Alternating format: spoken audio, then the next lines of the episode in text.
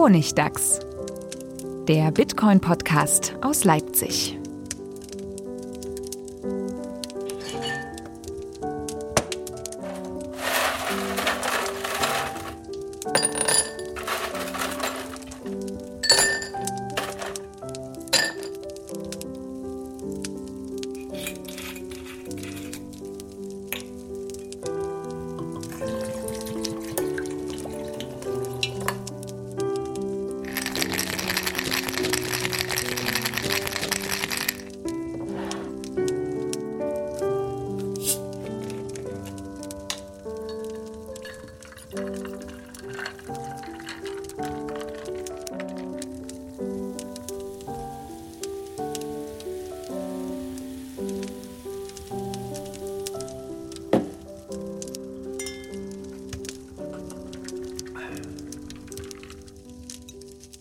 Herzlich willkommen zur 24. Folge vom Honigdachs, dem Bitcoin-Podcast aus Leipzig und diesmal wieder aus der Welt, denn wir haben wie versprochen einen Gast eingeladen. Äh, zunächst einmal kurz Manuel, heute sind wir beide wieder zusammen. Hallo Manuel. Hallo. Und wie versprochen haben wir das Thema Steuern heute auf dem Plan und haben uns dafür fachkundige Hilfe geholt aus Frankfurt, glaube ich. Bist du gerade in Frankfurt, Anka? Ja, hallo Friedemann und Manuel. Ja, ich bin gerade in Frankfurt, weil wir haben ja hier unseren Hauptsitz der Kanzlei. Ich bin allerdings auch sehr, sehr häufig in Berlin, aber jetzt in Frankfurt. Leider schneit es gerade draußen, aber ja, ich freue mich jetzt auf den Podcast ne, und auf die vielen Fragen. Ja, schön, dass du da bist. Vielleicht äh, äh, als, als kurze, kurze Vorstellung. Ähm, wir haben ja lange überlegt, wen wir einladen könnten zu dem Thema Bitcoin und Steuern, was uns beschäftigt, wo wir selbst ja auch zum ersten Mal sagen, da sind wir die absoluten Laien in dem Zusammenhang. Ähm, und wir beide hatten im Vorgespräch ja geklärt, dass, dass wir zufällig äh, damals auf der ersten Konferenz waren, sogar wo ich war. Also für mich war es die erste Bitcoin-Konferenz 2014 in Berlin und da warst du sogar schon auch auf der Konferenz und dein Kollege saß sogar mit auf dem Podium, weil ihr bei Winheller euch schon wirklich lange mit dem Thema Bitcoin beschäftigt. Und ich weiß auch, dass Steuerberater hier in meiner Stadt eure Newsletter lesen, um auf dem aktuellen Stand zu bleiben. Insofern, vielleicht kannst du ja noch mal kurz äh, dich vorstellen, was du genau machst, seit wann du äh, dich mit dem Thema Bitcoin beschäftigst und äh, warum wir mit dir genau jetzt die richtige Gesprächspartnerin zum Thema gefunden haben. Ja, ähm, ja, also ich bin erstmal vom Namen her nochmal Anka Hakert. Ich bin halt bei der Kanzlei Winheller hier in Frankfurt am Main. Und wir haben uns schon sehr, sehr lange mit diesem Thema Kryptowährung und Steuern beschäftigt. Das heißt, wir sind eigentlich reingekommen schon 2013 über ein großes Mandat. Da ging es da um die Umsatzsteuerfragen ähm, bei Bitcoin-Umsätzen. Und ähm, das war damals halt in dem Mandat ein sehr großes Thema.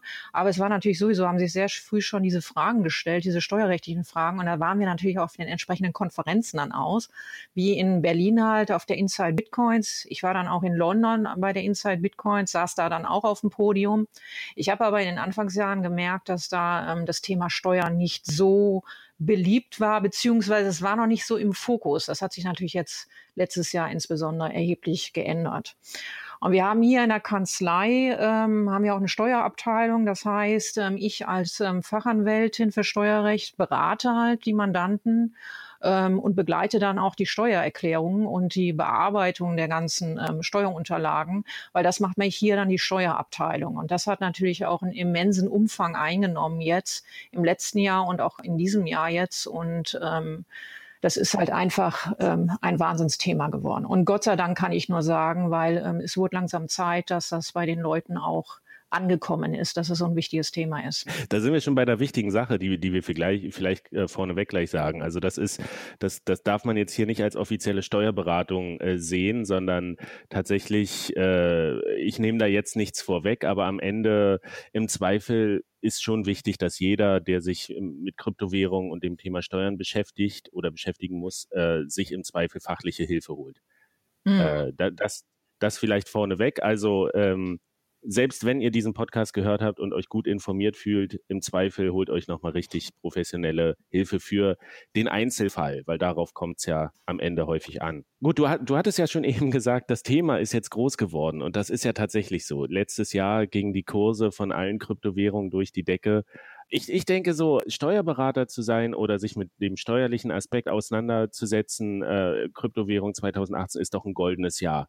Äh, siehst du das auch so? Ist das eigentlich eher schön oder siehst du das als Fluch, weil jetzt ganz viel Arbeit auf dich zukommt und ganz viel ungeklärt ist und äh, auch das mit der Umsatzsteuer, das ist ja aktuell wie so ein Zombie wieder ja. aufgetaucht. Äh, ja. In der Praxis jetzt. Mhm. Äh, wie, wie siehst du das so? Goldenes Jahr oder eher nicht 2018? Also ähm, beides letztlich, ja. Also ein Fluch auf gar keinen Fall. Ich muss sagen, dass es für mich natürlich sehr, sehr schön ist, dass es endlich richtig angekommen ist weil wie gesagt, ich schon seit Jahren eigentlich dabei bin, auch seit Jahren schon die Steuererklärung mache. Aber ich habe dann auch gemerkt halt, dass das viele noch nicht so im Fokus haben. Und das hat sich Gott sei Dank geändert. Es ist auch notwendig, weil die ganzen letzten Jahre von vielen doch ein bisschen stiefmütterlich behandelt wurden. Und dann sind wir natürlich schon in einem Bereich, wo die ganzen Nacherklärungen gemacht werden müssen. Und das ist natürlich wahnsinnig aufwendig, alle Jahre aufzuarbeiten, besonders wenn die Leute dann auch schon in der Vergangenheit, aber insbesondere auch letztes Jahr ähm, so massiv eingestiegen sind, dass sie teilweise Hochfrequenzhandel betreiben, sich selbst Programme geschrieben haben dafür, alles Mögliche mal ausprobiert haben.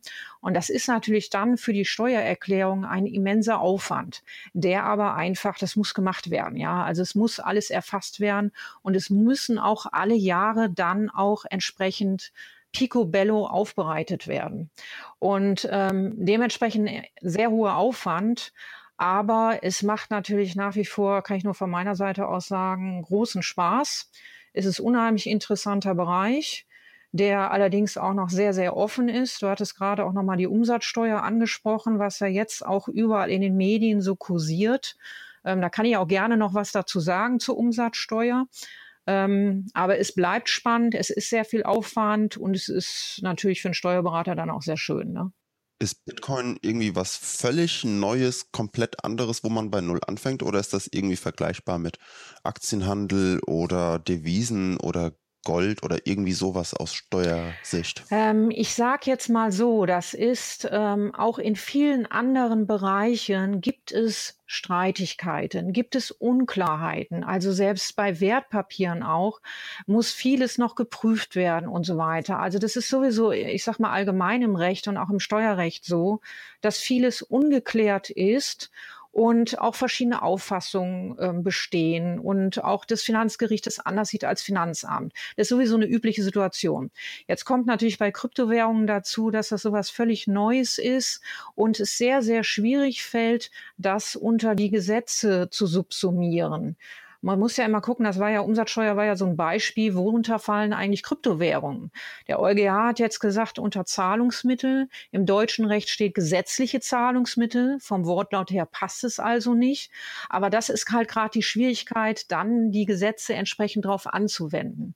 Ähm, es gibt halt in dem Bereich auch beim Mining oder bei diesen ganzen anderen Sachen wie Airdrops, ähm, Hardforks und so weiter alles viele, viele Fragen, die ganz klar noch ungeklärt sind, wo man zwar so mit den Grundsätzen rangehen kann und dann subsumieren kann, was aber ähm, halt eine Herausforderung ist und wo es natürlich absolut unterschiedliche Auffassungen gibt. Aber die Situation, die gibt es auch in anderen Bereichen. Also ähm, das ist jetzt für einen Juristen jetzt nicht so ungewöhnlich. Aber das ist ja schon ein interessanter Aspekt. Wenn wir jetzt, wir gehen ja mal davon aus, niemand will Steuerhinterziehung machen, sondern wir wollen das alle korrekt versteuern. Ähm, wie gehe ich denn am besten grundsätzlich vor, wenn ich sage, ich habe hier so ein äh, Terra Incognita vor mir, ich weiß gar nicht, wie ich das mache. Es gibt verschiedene Rechtsauslegungen. Ähm, wie, wie bereite ich mich denn am besten dafür vor, dass ich sage, ich, ich habe hier Unterlagen oder wie dokumentiere ich das, dass wir das äh, ja vielleicht auch den Finanzbehörden so einfach wie möglich machen, da nicht irgendwelche kuriosen Entscheidungen zu machen, sondern welche, die sowohl rechtlich vertretbar sind als auch äh, nach Maßgabe einer Vernunft. Mhm. Man muss natürlich da auch mal unterscheiden zwischen der Steuererklärungspflicht und was dazu eigentlich gehört und dann letztlich der steuerlichen Beurteilung dieser Vorgänge. Also der ähm, Steuerpflichtige, die Crypto-Trader und auch die anderen Investoren, die haben natürlich erst einmal die Verpflichtung, alle Informationen mitzuteilen. Also sobald etwas auch zum Beispiel streitig ist, man könnte ja zum Beispiel sagen, bei Airdrops jetzt als Beispiel, ja, da gibt es die Auffassung, die wir auch vertreten, dass bei vielen Airdrops, das muss man sich aber ansehen im Einzelfall, aber bei vielen die überhaupt nicht steuerbar sind.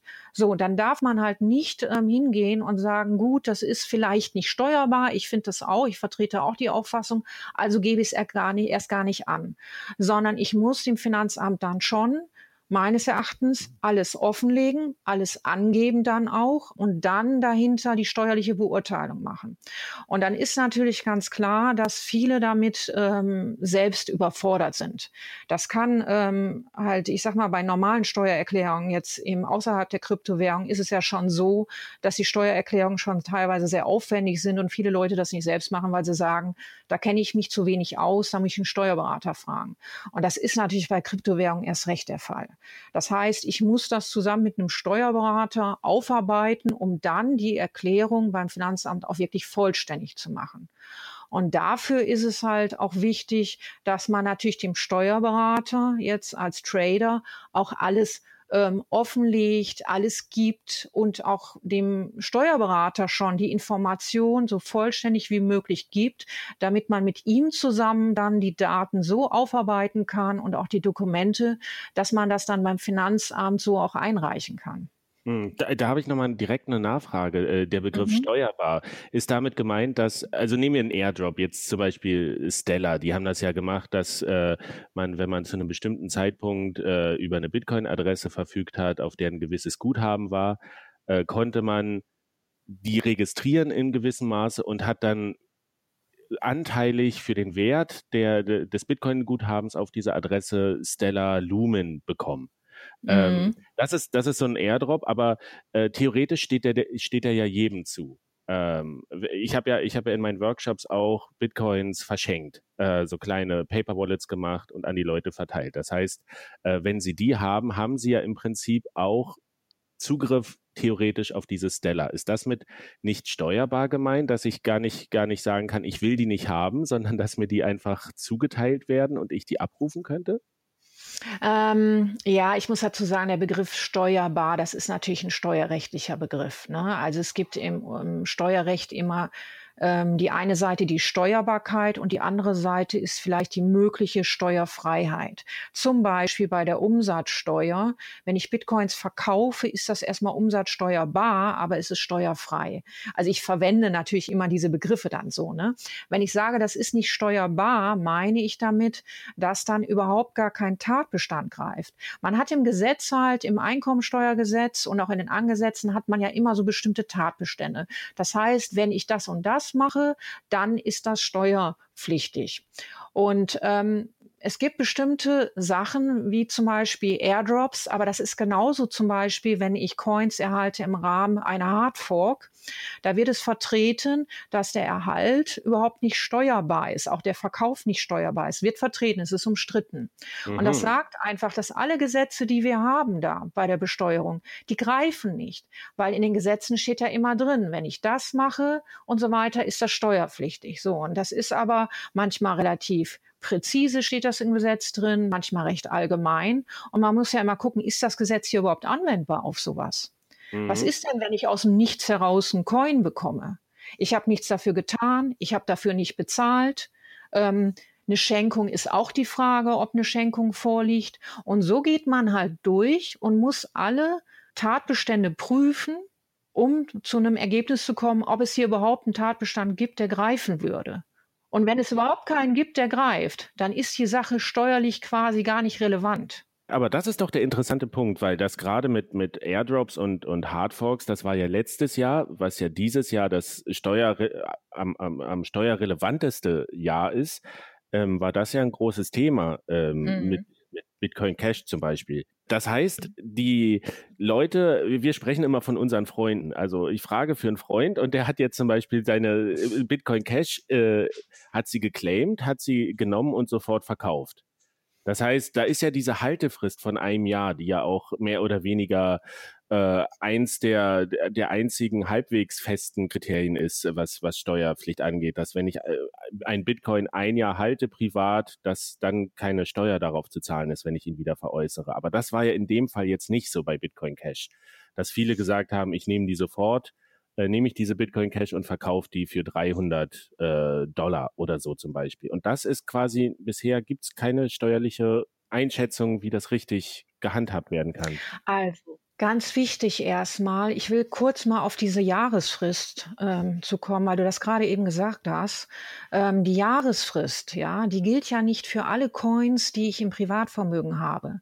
Die gilt nur für die, die ich auch angeschafft habe. Also dieses private Veräußerungsgeschäft, das steht ja im Paragraph 23 ESTG. Ich glaube, die halbe Kryptowelt kennt mittlerweile diesen Paragraphen. Das ist halt ähm, diese berühmte Regelung mit der Haltefrist. Und das ist ein privates Veräußerungsgeschäft. Veräußerungsgeschäft. Zu einem privaten Veräußerungsgeschäft gehört aber auch, dass ich die überhaupt angeschafft habe. Das heißt, entgeltlich erworben habe, gekauft habe oder getauscht habe oder ich bekomme sie geschenkt und der, der mir das geschenkt hat, hat die gekauft. Auf jeden Fall brauche ich eine Anschaffung. Wenn ich jetzt aus dem Nichts heraus, ich nenne das jetzt mal einfach so aus dem Nichts heraus, wie beim Airdrop oder bei einer Hardfork vermeintlich, ähm, so ein Coin bekomme, da stellt sich schon die Frage, habe ich den eigentlich überhaupt angeschafft?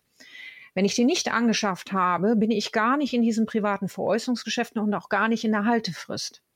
Ähm, das heißt, ich könnte einen Vorgang haben, der vielleicht sowieso steuerpflichtig ist, vielleicht sind sonstige Einkünfte. Ich muss auch immer überlegen oder schauen, habe ich hier vielleicht irgendwie sogar gewerbliche Einkünfte oder sonst was. Ich muss es immer prüfen, ja. Ich sage das nur wie in Hinblick darauf, Vorsicht mit der Haltefrist. Ich muss es immer genau prüfen, habe ich hier eigentlich eine Anschaffung. Ähm, bei der Hardfork ist das jetzt so, man hat ja auch den Eindruck, man bekommt es aus dem Nichts heraus. Ich krieg's einfach noch so zusätzlich geschenkt oder so. Das sagen viele schon. Ich krieg's geschenkt. Mhm. Und die Einordnung ist nach wie vor umstritten. Also auch jetzt unter Juristen umstritten. Wir haben jetzt einige Fälle bei den Finanzämtern liegen mit diesem Sachverhalt. Ich habe da auch schon Rückmeldungen teilweise. Das ist aber natürlich, das war so ein Fall auch, wo ähm, derjenige das noch nicht verkauft hat. Aber ähm, das ist alles noch in Erklärung und es ist wirklich umstritten und nicht klar. Es gibt die eine Auffassung, die sagt, ähm, dass das halt überhaupt nicht steuerbar ist. Auch nicht der Verkauf, nicht der Erhalt und gar nichts, weil ich kein privates Veräußerungsgeschäft habe und sonst auch wieder kein Tatbestand greift. Ne? Ich muss alles durchprüfen und die sagen, es liegt kein Tatbestand vor. Man kann auch die andere Auffassung vertreten, dass man sagt, ähm, dieser, ich sag mal, vor der Hard Fork hatte ich ein Coin und dann wurde die ähm, Blockchain wurde ähm, gespalten und letztlich wurden zwei Chains dann weitergeführt.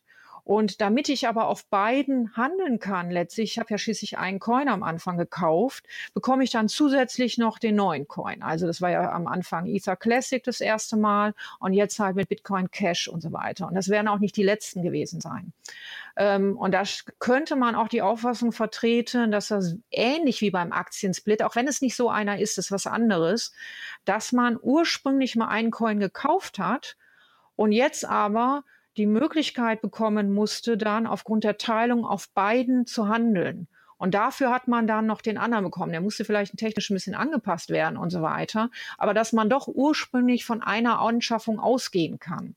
Das hieße dann, dass dann auch der neue Coin, Ether Classic oder Bitcoin Cash, dann ähm, als angeschafft angesehen wird im Zeitpunkt, als ich den Ursprung-Coin angeschafft habe. Ähm, das ist aber, wie gesagt, das ist eine Meinung dann wieder. Das Finanzamt kann es auch wieder ganz anders sehen. Und deshalb ähm, muss man den Sachverhalt dem Finanzamt gegenüber dann auch darlegen. Wir machen das bislang auch so, dass wir auch den Erhalt von Ether Classic und Bitcoin Cash dem Finanzamt gegenüber mitteilen. Ähm, der Vollständigkeit halber, um sich nicht dem Vorwurf auszusetzen, dass man erhebliche Informationen nicht ähm, gegeben hat. Aber ich würde mich dann darüber streiten, wie es steuerlich behandelt wird. Das ist ja mit Ether Classic, das war, ich bin mir nicht sicher, 2015, glaube ich, oder 2016. Mhm. Ähm, nee. mhm. Das kann man jetzt noch angeben auch? Oder ist, ist da die, die Frist schon, schon äh, eigentlich abgelaufen? Also ist man da schon im, im Bereich der möglichen Steuerhinterziehung? Also das ist, ähm, also ich sag mal, der, der Tatbestand, ähm, es ist ja die Frage, was ist überhaupt hier der steuerpflichtige oder steuerrelevante Tatbestand? Äh, man könnte natürlich den Erhalt annehmen. Das kenne ich jetzt bisher nicht, dass jemand das vertritt, dass schon der Erhalt irgendwie steuerpflichtig ist. Man weiß es aber nicht, ja. Ähm, wenn man also sowieso noch ähm, dabei ist, die Steuererklärung von 2016 zu machen, obwohl das natürlich eigentlich die Fristen schon rum sind, muss man mal dazu sagen. Aber wenn man es bisher versäumt hat, die abzugeben, würde ich ihm für die ähm, Steuererklärung 2016 auch den Erhalt schon angeben. Also das ist einfach der Vollständigkeit halber, weil um einfach auch ähm, wirklich dem Finanzamt gegenüber alle Informationen zu geben, die man hat. Dann kommt es darauf an, wann habe ich die verkauft letztlich. Habe ich die vielleicht noch? Dann würde ich mich auf jeden Fall darüber streiten, ähm, dass es halt nicht steuerpflichtig ist. Aber ähm, es muss halt alles offengelegt werden. Und das heißt, wirklich abschließende Klärung, wie die Lage ist, hat man erst, wenn ein paar Fälle vor Gericht gelandet wurden und entschieden wurden. Ja, also man muss natürlich mal dazu sagen, dass ähm, klar, die Klarheit hat man jetzt noch nicht. Es ist auch, wenn das Finanzamt das jetzt im Einzelfall so behandelt, kann auch sein, dass das andere Finanzamt das anders behandelt. Ich kenne, weiß nichts davon, dass jetzt da schon eine Abstimmung stattgefunden hat ähm, zwischen den ähm, Finanzverwaltungen der Länder oder auch auf Bundesebene. Ähm, das ist halt umstritten. Ich kann mir vorstellen, dass vielleicht so manch ein Fall dann einfach offen gehalten wird, bis das da Klärung stattgefunden hat. Wenn es allerdings jetzt die Finanzverwaltung zum Beispiel, was ja teilweise schon passiert jetzt in anderen Fragen, dass die Finanzverwaltung da Abstimmungen macht und dann auch so eine Verfügung vielleicht macht, dann bindet das auch nur die Finanzverwaltung. Die Gerichte können das natürlich dann anders sehen. Es gibt aber sogar auch den Fall, dass die Finanzverwaltung das anders sieht als die Gerichte. Also es ist ähm, schon, das hat man aber immer im Steuerrecht. Es ist ähm, schon so, dass man sich auch länger mal streiten kann. Solange die Sachen aber nicht vor Gericht gehen und die Finanzverwaltung hat sich da positioniert und ähm, man folgt dem auch. Zum Beispiel, ich sage jetzt mal zum Beispiel Umsatzsteuer teilweise und auch ähm, FIFO-Methode dann und man ist, folgt auch dieser Meinung, dann kommt man natürlich erst gar nicht zu Gericht. Ne? Aber ich kenne es nicht bisher. Ich kenne keine Stellungnahme der Finanzverwaltung zu Hardforks bisher. Das klingt ja, das klingt tatsächlich alles super kompliziert und Einzelfall. Und ich kann mir vorstellen, dass auch viele Leute sagen, ähm, och, ist das den Aufwand jetzt wert irgendwie? Ich wollte eigentlich was mit Krypto machen, auch um so ein bisschen meine Privatsphäre zu wahren äh, und eben nicht, dass der Staat den totalen Einblick in mein Vermögen bekommt. Ähm, aber trotzdem ist das ja ein relevantes Thema, gerade weil im letzten Jahr die, ja die Summen so hoch geworden, äh, so, so, so groß geworden sind, auch wenn man mal was ausgecasht hat. Vielleicht kannst du noch mal kurz äh, so sagen, also es ist ja ganz wichtig, das zu machen, weil man schnell auch in Größenordnung kommt, die halt äh, empfindliche Strafen mit sich ziehen können, oder? Also erst einmal wegen noch mal ganz kurz wegen der Anonymität oder wo, wo du gerade gesagt hast, das möchte ich eigentlich gar nicht, dass der Staat da so reinguckt. Es ist natürlich ganz klar, wenn man natürlich hier ähm, Handel betreibt, ähm, ob das jetzt mit Kryptowährung ist oder mit irgendwas anderes, da ist man hat man natürlich entsprechende Steuerpflichten und auch Steuererklärungspflichten und dem muss man nachkommen. Ja, also auch wenn das ähm, vielleicht von manchen gewünscht ist, dass es eher so im privaten Bereich ähm, abläuft. Aber wenn man so Gewinne macht, müssen die halt entsprechend erklärt werden. Ähm, Ansonsten ist es ganz klar auch so, dass man ähm, die Steuer im Blick behalten muss, ähm, die Fristen im Blick halten muss. Ja, man hat auch Steuer, also Fristen für die Abgabe der Steuererklärungen. Und wenn man die halt versäumt oder wenn man halt da natürlich auch bestimmte Sachen nicht angibt und nicht erklärt, ist man natürlich in dem Bereich, wo man ganz klar auch über Steuerhinterziehung dann sprechen muss. Ähm, es gibt sehr, sehr viele Fälle, wo ähm, auch in den vergangenen Jahren die Steuererklärungen noch nicht gemacht wurden, weil den Leuten das nicht bewusst war. Ähm, die haben das falsch eingeschätzt, haben sich keine Gedanken machen, waren vielleicht auch überfordert und so weiter. Es ist natürlich umso wichtiger, ähm, dass man das Thema jetzt, spätestens jetzt, ähm, absolut ernst nimmt und sich dann aber auch in meinen Augen an einen Steuerberater wendet und nicht jetzt mal schnell ähm, vielleicht nur ein Jahr abgibt und ähm, wozu man eigentlich grundsätzlich verpflichtet ist, natürlich schnell zu handeln. Aber das muss alles ähm, sorgfältig bearbeitet werden. Ähm, das muss man mit dem Steuerberater zusammen machen. Da muss man das prüfen, sich die Jahre ansehen, welche sind offen. Und dann muss auch diese Nacherklärung tip top sein und vollständig sein, weil man sich sonst natürlich auch ähm, den Aspekt der strafbefreienden Selbstanzeige natürlich nimmt weil wir sind im Bereich dann, wenn die Erklärungen nicht gemacht wurden, schnell in der Steuerhinterziehung. Und ähm, da kann man halt eine Selbstanzeige machen und die muss natürlich dann vollständig sein. Aber was, was sind denn da so Größenordnungen und Strafen, nur mal, dass man so, einen ungefähren, äh, so ein ungefähres Gefühl dafür bekommt? Weil es gibt ja schon in den Medien gibt es immer diesen berühmten Bitcoin-Millionär, der ganz schnell entstanden ist. Aber äh, letztes Jahr ging der Kurs ja wirklich hoch, von, von unter 1000 dann auf bis 20.000 äh, US-Dollar. Und man konnte wenn man zehn, zehn Bitcoins gekauft hat, waren die auf einmal 200.000 Dollar wert. Ähm, und wenn man da jetzt keine Steuer drauf bezahlt hat, ist, ist, ist das schon Gefängnisstrafe, wenn man das nicht abgibt? Oder also das kommt natürlich, man muss sich das erstmal muss man schauen, den ganzen Sachverhalt aufarbeiten, über welche Steuerschuld wir eigentlich reden. Ne? Weil wenn ich sag mal so, wenn das natürlich dann ähm, nachgewiesen werden kann, dass die Haltefristen eingehalten wurden und so weiter, dann, ähm, dann erkläre ich das, aber dann ergibt sich keine Steuerschuld und das ist natürlich entsprechend dann ähm, sind wir da nicht so in der Steuerhinterziehung drin, ja. Aber das muss natürlich erklärt werden. Man hat seine Steuererklärungspflicht, weil der Sachverhalt muss ja auch geprüft werden können vom Finanzamt. Ähm, es kommt darauf an, wie hoch letztlich die Steuerschuld ist. Und dann hängt es davon ab, über welche Strafen wir eigentlich sprechen.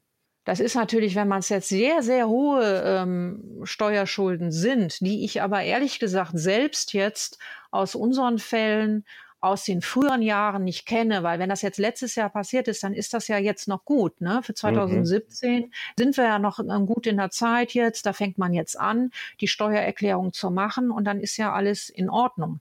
Das ist, wir reden ja über die Jahre davor und da ist es jetzt ähm, bei uns ähm, noch nicht so gewesen, dass da schon die Riesengewinne von den Mandanten erzielt wurden. Das heißt, ähm, diese richtig großen Fälle, die kommen natürlich jetzt. Und das heißt, ähm, wenn man spätestens jetzt hingeht und wirklich dann auch alle Erklärungen nacherklärt und dann für letztes Jahr auch mit den hohen Gewinnen, das ja dann auch innerhalb der Frist erklärt, dann ähm, ist das auch gut. Also das ist das Wichtigste ist einfach, dass man da natürlich nicht den Kopf in den Sand steckt, sondern diese Thematik einfach angeht dann. Und das heißt, auch wenn ich äh, mir sehr sicher bin mit der Einjahreshaltefrist und und Gewinn und sowas, dass ich safe bin und keine Steuern zahlen muss.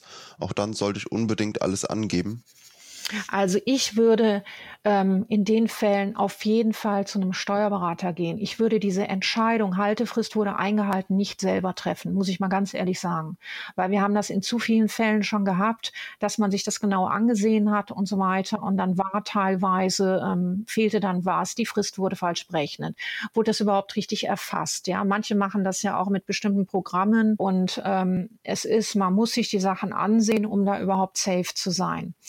Meines Erachtens sollte man auch ähm, um dann auch vom Finanzamt her mehr oder weniger den Siegel drauf zu haben, dass es steuerfrei ist, das auch entsprechend alles angeben dann. Das stimmt, das ist natürlich ein guter Aspekt, wenn ich das angebe und das Finanzamt nickt meine Steuererklärung ab, dann weiß ich mit Sicherheit, okay, ich bin safe.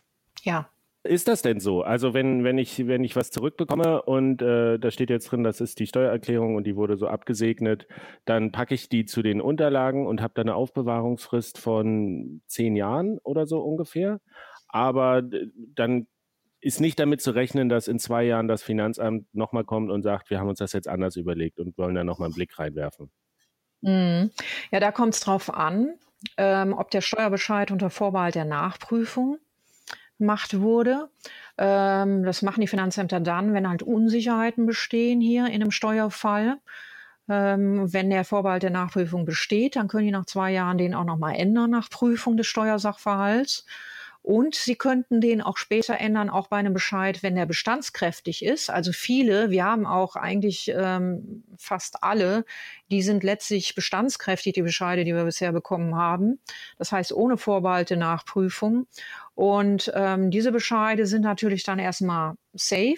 Wenn man allerdings jetzt ähm, bestimmte Sachen nicht angegeben haben sollte, was bei uns natürlich dann nicht der Fall ist, weil wir natürlich alles offenlegen, aber wenn jetzt ähm, Personen das selbst machen und sie haben vielleicht bestimmte Sachen nicht angegeben und das könnte man aber rechtlich anders einordnen, ähm, dann könnte das Finanzamt später diesen Fall auch noch aufmachen und sagt hier aufgrund neuer Erkenntnisse und so weiter alles, ähm, ähm, betrachten wir diesen Steuersachverhalt jetzt anders, ordnen den anders steuerlich ein und könnten das dann abändern. Deshalb ist das in meinen Augen auch vor diesem Hintergrund wichtig, dass halt wirklich vollständige Angaben gemacht werden. Jetzt mal abgesehen davon, dass man im Rahmen einer Selbstanzeige sowieso alles picobello vollständig angeben muss. Ähm, aber es ist auch jetzt in anderen Fällen, wo noch alles gut ist, ähm, wichtig, damit wirklich das Finanzamt auch alle Sachverhaltsinformationen ähm, hat und sie daher auch die Möglichkeit haben, alles zu prüfen und später nicht mehr aufgrund neuer Tatsachen und Erkenntnisse den Fall dann nochmal aufmachen können. Aber das ist ja von der Dokumentation her, ähm, ist das ja schon unglaublich aufwendig, weil ich meine, es gibt den super einfachen Fall, dass man sagt, ich habe mir vor, vor drei Jahren habe ich mir einen Bitcoin gekauft und ich hatte immer vor, den zu behalten und ich habe den jetzt noch. Äh, dann habe ich eine Wallet, wo der drin liegt äh, und kann nachweisen, wann ich den einen Bitcoin gekauft habe und das ist relativ einfach. Das ist ja in den meisten Fällen in der Realität nicht so. Dann fangen die Leute mal an, probieren so ein bisschen rumzuhandeln, kaufen einen anderen Coin, äh, haben dann vielleicht Verluste, wenn sie das wieder in Bitcoin zurückwechseln. Die grundsätzliche Frage bei dieser bei dieser ähm, Jahreshaltefrist ist ja auch, das gilt nicht nur, dass das war äh, mein Eindruck ganz lange, was ich verstanden hatte, dass nur wenn man aus dem Kryptosystem, aus dem Ökosystem von Kryptowährung wieder zurück in echtes Geld oder in Gold zurückwechselt, dass dann diese Jahresfrist ändert. Ähm, es ist aber tatsächlich so, selbst wenn ich jetzt ein Bitcoin habe und ich kaufe mir davon ein Litecoin oder investiere in Ripple oder mache irgendeinen anderen äh, Trading-Unsinn damit, dann ist das jedes Mal eigentlich dokumentationspflichtig und ich muss wirklich gucken, dieser Bitcoin, den habe ich jetzt verkauft für ein Litecoin, also ist diese Haltefrist von einem Jahr ja nicht gegeben zum Beispiel. Hm. Genau. Genau. Also das ist das, ähm, die Veräußerung. Ne? Also das ist ja, die Veräußerung ist ja letztlich dieser, ähm, dieser Steuertatbestand. Ne? Wenn ich das verkaufe, dann muss ich sehen, ob da das Jahr schon rum ist oder ob ich jetzt in der Steuerpflicht drin bin, weil ich es unterjährig verkauft habe. Und so eine Veräußerung ist nicht nur, wenn ich einen Bitcoin gegen Euro tausche, sondern auch, wenn ich Bitcoin in Litecoin tausche. Das ist auch eine Veräußerung vom Bitcoin. Das ist auch gleichzeitig dann ein Ankauf, eine Anschaffung vom Litecoin. Aber trotzdem trotzdem, wenn das unterjährig stattfindet, dieses Tausch, ist das dann ein steuerpflichtiges Veräußerungsgeschäft. Und das heißt, dass das halt dann auch entsprechend erklärt werden muss. Und das ist natürlich in vielen Fällen, wie du gerade auch schon gesagt hast, natürlich vom, also vom ähm, Darlegungsdokumentationsaufwand ist immens. Das ist, ähm, da müssen halt Listen erstellt werden und so weiter, ähm, wo anhand dessen dann der Veräußerungsgewinn halt berechnet wird. Das ist halt der Punkt. Ich muss halt den Veräußerungsgewinn ja bestimmen. Und ich muss auch dem Finanzamt die Informationen geben, wie komme ich eigentlich zu diesem Veräußerungsgewinn. Und daher muss ich halt jede Anschaffung und jede Veräußerung, das heißt jeder Tausch in eine Kryptowährung halt darlegen. Und das ist wirklich ein erheblicher Aufwand. Ähm, und dafür werden ja jetzt auch immer mehr so Systeme entwickelt, die dabei helfen sollen, das ähm, alles aufzuarbeiten. Ähm, da gibt es ja mittlerweile Coin-Tracking auch. Ähm, diese Listen, die da erstellt werden, äh, mit denen arbeiten wir. Also jetzt bringen halt die Mandanten dann, die kommen halt mit diesen Listen und so weiter alles. Ähm, das ist, sowas ist grundsätzlich sind ähm, solche ähm, Tools halt schon sehr hilfreich, damit man damit überhaupt erstmal arbeiten kann. Ähm, wir haben aber auch festgestellt, dass ähm, häufig Fehler da bestehen, die aber auch daran liegen, dass halt die Eingabe nicht korrekt war dann. Das heißt, besonders auch, wenn natürlich die Coins von einem Wallet zum anderen und dann wieder zu Exchange und wieder zurück oder wie auch immer hin und her gehen, dass das dann nicht richtig erfasst wird. Und das ist natürlich dann aber ähm, hier für die Berechnung der Veräußerungsgewinne natürlich sehr wichtig. Also Und nur um daran das, hakt es dann. ja, nur um das nochmal zu erklären, dieses Coin-Tracking, da kann man sich quasi diese Reports, die man bei irgendeiner Kryptobörse ähm, sich runterladen kann als CSV-Datei oder ähnliches, die lädt man dann da hoch und äh, dieses Tool äh, fügt einfach die ganzen Trades zusammen und guckt, wann sind wo wie viel Bitcoins oder andere Coins gehandelt worden, zu welchem Preis. Ähm, und das ist natürlich hilfreich, besonders wenn man bei mehreren Börsen gleichzeitig aktiv ist. Aber diese Tools können eben nur so gut sein wie die Daten, die sie bekommen äh, und, und die richtig eingepflegt werden. Die, die Frage, die, die ja wichtig ist für die Dokumentation, wenn ich jetzt sage, ich, ich äh, ganz einfach Bitcoin gegen Litecoin, ich kaufe das, was, was sind denn die, hm. die Hauptdaten, die ich da dokumentieren muss? Also klar, für wie viel Bitcoins habe ich wie viel äh, Litecoins gekauft, aber muss ich mir dann auch gleichzeitig notieren, welchen äh, US-Dollar-Kurs hatten beide Coins oder, und oder welchen Euro-Kurs, weil die eine Börse handelt ja in Euro, die andere in US-Dollar. Muss ich das am Ende alles runterbrechen, dass das in Euro dokumentiert ist für, für deutsche Finanzämter? Ja, das muss natürlich letztlich dann schon in Euro umgerechnet werden, ne, um in Euro dann auch den entsprechenden Gewinn zu berechnen. Das heißt, ich, ich muss immer dokumentieren, auch wie ist der Wechsel. Also wenn, wenn ich die Daten halt nur äh, zu Dollar kriege, muss ich immer auch nochmal prüfen, wie war damals der Wechselkurs von Euro zu Dollar, dass ich das dann selber umrechnen kann, wie viel Euro waren das eigentlich. Mm, mm, ja, wir brauchen auf jeden Fall den Kurswert in Euro. Ähm, das ist natürlich, wir machen dann teilweise das so, dass wenn wir eine andere Fiat-Währung haben, wenn das jetzt alles in US-Dollar ist, dann ne, angegeben ist, dass wir das natürlich dann entsprechend umrechnen. Das ist halt der Punkt, ja. Was macht der Mandant dann selbst und was machen wir? Es muss natürlich letztlich muss es ausgewiesen werden im Kurswert Euro fürs Finanzamt, für die Berechnung halt der Gewinne dann. Ähm, das machen wir, aber das macht die Steuerabteilung dann, dass sie dann entsprechend das anpasst. Es ist aber letztlich für uns oder für den Steuerberater dann halt sehr, sehr wichtig, dass wir halt eine genaue Auflistung haben, ähm, auch getrennt nach Börsen, ähm, welche Anschaffungsvorgänge alle vorlagen, auch getrennt natürlich nach den einzelnen ähm, Kryptowährungen, welche Anschaffungsvorgänge und welche Veräußerungen vorliegen. Und ähm, weil daraus muss dann, das muss dann zusammengeführt werden auch und ähm, um halt dann die Gewinne entsprechend zu berechnen. Das ist, ich kenne es jetzt nur aus ganz vielen Fällen, die wir haben, ein erheblicher Aufwand. Wir hatten dann auch schon mal so eine Art Merkblatt erstellt, ähm, um den Mandanten dann auch einen Leitfaden mitzugeben, ähm, wie sie natürlich, was für Daten wir brauchen und wie die aufbereitet sein sollten. Das heißt, dass wir halt dann, ähm, wenn die halt externe Wallets haben halt und nicht diese CSV-Dateien haben, die man ja auch herunterladen kann, dass sie dann selbst eine CSV-Datei erstellen sollten und zwar, dass sie da halt genau angeben halt, welche Art der Transaktion, halt Kauf und Verkauf, Trade oder auch wenn sie jetzt zum Beispiel ähm, Coins runtergenommen haben, verschenkt haben oder so, dass das auch erfasst wird. Das macht zum Beispiel Cointracking auch nicht. Ähm, woher auch, aber das ist halt nicht vorgesehen in dem Tool. Dann ähm, natürlich, wie viele von der kryptografischen Währung dann je Transaktion halt ähm, dann getradet wurde. Natürlich selbstverständlich das Datum, gegebenenfalls Uhrzeit, Kurswert in Euro oder halt eine andere Fiat-Währung je Einheit und ähm, der Name der Plattform und so weiter. Also das ist, es müssen erstmal die Daten halt aufbereitet werden. Das wird dann später dann von uns, ich meine, so gehen wir halt vor. Das muss man dann halt auch sehen beim Steuerberater jeweils, wie der das dann macht. Und das wird dann zusammengeführt, letztlich in der Excel-Datei noch. Es ist aber auch wir sind dabei, aber es gibt auch natürlich Versuche, ähm, dass man das automatisiert macht und so weiter, dass das halt ähm, von den CSV-Dateien, von den Börsen automatisiert dann in eine Excel-Liste oder vielleicht sogar eine Steuererklärung dann übertragen wird. Aber da muss ich auf jeden Fall sagen, das muss ein Steuerberater mitmachen. Ohne Steuerberater automatisiert ist ein erhebliches Risiko, was dann besteht, dass da einfach Fehler drin sind. Das heißt, man kann zusammenfassen, man sollte jeden einzelnen Mausklick mit allen Daten protokollieren, wenn es irgendwas mit Kryptowährungen ja. zu tun hat. Ja, die Dokumentation ist der wichtigste Punkt erstmal für die Trader. Das ist schon also alles ziemlich krass. Ja, man muss, ja, man muss letztlich sich die Dateien von allen Börsen immer auch runterziehen, auch aktuell immer runterziehen. Es schließen ja auch viele.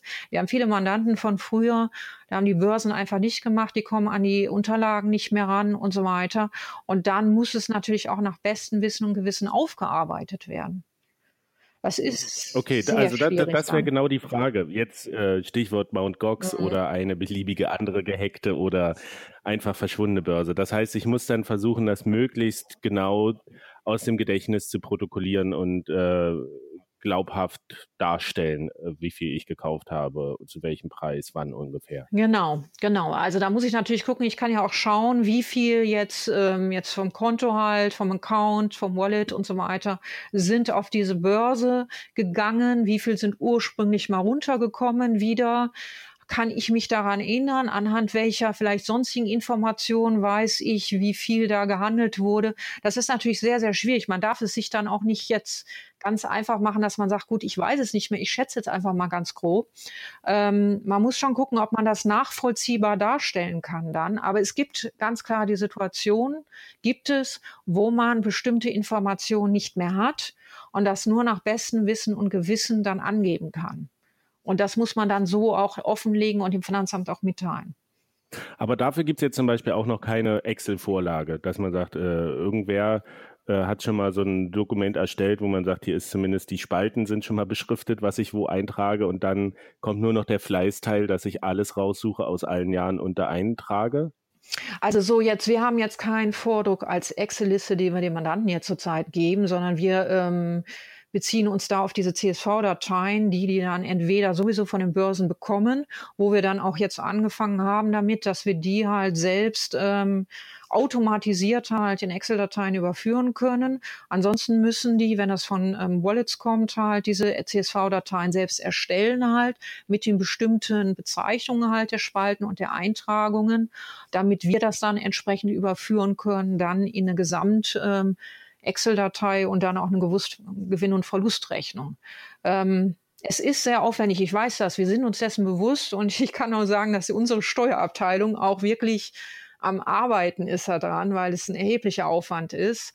Ähm, wie gesagt, es wird bestimmt jetzt in diesem Jahr und auch im nächsten Jahr es immer besser werden mit der automatisierten ähm, Erstellung halt dieser Listen, weil es dafür Tools gibt.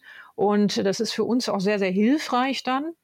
Aber ähm, es muss definitiv immer zusammen mit einem Steuerberater gemacht werden. Also ich sage das nicht ohne Grund. Ne? Also es ist ähm, schon ein Risiko, wenn man alleine jetzt mit automatisierten Listen dann Steuererklärungen abgibt. Ich habe ich hab den steuerlichen Tipp bekommen, äh, die Steuererklärung schon durchaus fertig zu machen, alle Daten zu sammeln. Muss man ja früher oder später eh machen ähm, aber vielleicht noch mit der Einreichung beim Finanzamt zu warten, bis es vielleicht Klärungen gibt oder Richtungsentscheidungen in diesem Jahr, auf die man sich berufen kann. Also sich nicht als erster vorzupreschen und zu sagen, hier, das ist jetzt meine Ausarbeitung und äh, ich möchte die bestmögliche Lösung, sondern vielleicht jemand anders vorschicken, äh, und dann gucken, wie die, wie die Steuerbehörden reagieren und ob die das annehmen und ob man sich darauf berufen kann. Ist das, mhm. ist das äh, jetzt mal so für, für Privatleute oder kleinere äh, Krypto-Enthusiasten, ist das tatsächlich ein guter Tipp? Ähm, das würde ich jetzt nicht als allgemeingültigen Tipp irgendwie ausgeben, weil da würde ich immer sagen, das sollte jeder mit seinem Steuerberater besprechen, ähm, wann der günstige Zeitpunkt für die Abgabe der Steuererklärung ist, weil es gibt Fristen, ja. Und es ist häufig so, dass ähm, ich habe es oft erlebt, dass Mandanten mir auch gesagt haben, nein, nur letztes Jahr, weil davor war nichts. Und im Rahmen der Aufarbeitung stellte sich heraus, da war doch was. Und dann bin ich wieder in der Nacherklärung und so weiter. Ja, also wir sind da einfach unheimlich vorsichtig. Und ich denke mal, so eine Entscheidung sollte man zusammen mit einem Steuerberater treffen. Was passiert denn, wenn ich einen Aktenordner voll Listen bei meinem ganz normalen Finanzamt abgebe, wo die Person, die das bearbeitet, vielleicht noch nie was von Bitcoin gehört hat? Das passt für mich irgendwie alles schwierig zusammen. Ja, ähm, Also ich sag mal so, das hat sich natürlich jetzt schon rumgesprochen mit den Bitcoins. Ähm, man hat zwar, man, ich meine, stand ja jetzt sogar, glaube ich, in großen Zeitschriften drin. Ja, stand natürlich drin schon jetzt. Ähm, das heißt, ähm, dass sich jetzt auch mittlerweile ja ähm, Personen dafür interessieren, die davor nie was damit zu tun hatten. Auch das Finanzamt, beim Finanzamt ist es genauso. Einfach so irgendwelche Listen vorlegen, sage ich mal, so ist vielleicht dann doch auch eher ein bisschen ungünstig, weil ich denke mal, da wär, wäre fast jeder irgendwie ein bisschen mit überfordert, sondern man sollte das natürlich dann schon auch ein bisschen aufbereiten. Das heißt, wir machen da entsprechend mit den Steuererklärungen und den ganzen Listen, die natürlich die Listen auch von uns schon aufbereitet wurden und so, dass es halt auch klar erkennbar ist, wie wir hier überhaupt auf dieses Ergebnis kamen, dass wir dann auch ein Begleitschreiben machen, wo wir dem Finanzamt natürlich nochmal schön übersichtlich zusammengefasst darstellen, ähm, was denn hier eigentlich passiert ist, ne, was derjenige gemacht hat und so weiter, ähm, um die ganze Sache auch dem ähm, Sachbearbeiter leichter zu machen, weil das ist auch für den Steuerpflichtigen im Endeffekt dann günstiger, ja, wenn der Sachbearbeiter mit dem Fall auch gut arbeiten kann. Es ist nicht so gut, wenn erstmal 10.000 Rückfragen kommen, weil vieles unklar geblieben ist. Ähm, die steuerliche Beurteilung dann selbst, ähm, das ist natürlich dann die Frage, ähm, das wird natürlich jetzt sehr interessant in diesem Jahr, weil wir halt sehr, sehr viele Sachverhalte haben, die ja auch noch so umstritten sind und es nicht mehr nur einfach um den An- und Verkauf geht, sondern die ganzen anderen Sachen, Hardfork etc. Und ähm, da kann es natürlich sein, dass der Sachbearbeiter damit dann überfordert ist. Ich habe aber, wie gesagt, auch da schon Rückmeldungen erhalten, wo das dann entsprechend akzeptiert wurde. Und ähm, da muss man dann sich mit dem Sachbearbeiter dann auseinandersetzen. Ich denke aber, dass da sowieso auf Finanzamtsebene und auch auf Ebene der Länder da weiter Abstimmungen stattfinden werden, so dass die Sachbearbeiter auch wissen, wie sie diese Fälle dann entsprechend äh, zu behandeln haben. Gibt es die Möglichkeit, dass in einer gewissen Weise zu pauschalisieren, also jetzt auch als, als wie man sich am besten vorbereiten kann. Ähm, das ist alles komplex mit der Angabe und man versucht ja idealerweise so wenig möglich oder, oder nicht mehr Steuern zu zahlen, als man verpflichtet ist zu zahlen. Ähm, aber dass man sagt, ich lege jetzt pauschal ähm, einen gewissen Satz einfach zurück. Mal angenommen, ich habe ich hab jetzt wirklich viel Geld verdient im letzten Jahr und äh, 20 Prozent lege ich zurück für mögliche Steuer, dass ich sage, hier sind meine Unterlagen, es ist alles nicht ganz so eindeutig, nimmt doch pauschal ähm, einfach an, das ist steuerpflichtig und ich bezahle die ganze Summe. Ist, mhm. das, das, ich, ich vermute, du wirst, ich, ich vermute, ich kenne deine Antwort, aber das ist auch nicht möglich, dass Nein, man sagt, einfach, die machen das einfach und nehmt, nehmt einfach die große Summe und ich verzichte auf die Kleinigkeiten. Das geht auch nicht. Nein, das geht auch nicht. Also ähm, das ist ja, man muss ja auch mal, man muss ja auch mal sehen, dass es ja ich ne, sage es jetzt einfach mal so, auch sowas wie Steuergerechtigkeit gibt, ja, gleichmäßige Besteuerung, das ist ja auch ein Grundsatz, ja. Also die Finanzverwaltung und die Finanzämter haben natürlich auch die Verpflichtung halt, die Steuerfälle zu prüfen und die Steuer halt auch gesetzesgemäß halt festzusetzen. Und ähm, dafür hat man als Steuerpflichtiger halt die Verpflichtung auch, alle Sachverhaltsinformationen entsprechend ähm, dem Finanzamt mitzuteilen. Das heißt, im Rahmen seiner Steuererklärung auch alles darzulegen. Also da einfach sozusagen pauschal und so weiter. Das geht nicht. Es gibt sowas in manchen Fällen, dass man zum Beispiel bestimmte Sachverhalte nicht ähm, hundertprozentig geklärt werden können. Das gibt es auch in anderen Bereichen. Und dann kann es natürlich bei wirklich offenen Sachverhalten ähm, zu einer tatsächlichen Verständigung kommen mit dem Finanzamt, wo man sagt, das kann man hier nicht ähm, eindeutig nachweisen und genau klären. Aber man geht von beiden Seiten aus davon aus, dass hier der und der Sachverhalt vorliegt, das heißt die und die Beträge und dann sich da quasi eine Verständigung herbeiführt. Aber in den Fällen jetzt hier, wo einfach umfangreich getradet wurde und das natürlich ein erheblicher Aufwand ist, das ist allen Beteiligten klar, muss man aber trotzdem hingehen, diese ganzen Trades auch entsprechend mitzuteilen, um dann halt daraus die Steuer zu berechnen. Das ist für mich jetzt keine Situation, wo ich da pauschaliert rangehen kann. Die 20 Prozent, du meintest jetzt 20 Prozent der Gewinne oder was meintest du mit 20 Prozent? Oder ja, Steuersatz? Ich, ich meinte, Nein, ne? ich meinte auch generell die Idee, dass man sagt, oder, oder die Faustformel, dass man sagt, okay, ich, ich äh, habe jetzt Geld verdient, indem ich Kryptowährungen wieder verkauft habe, ähm, aber ich lege 20 Prozent jetzt Pi mal Daumen äh, zurück, falls daraus äh, eine Steuer entsteht, die ich zahlen muss.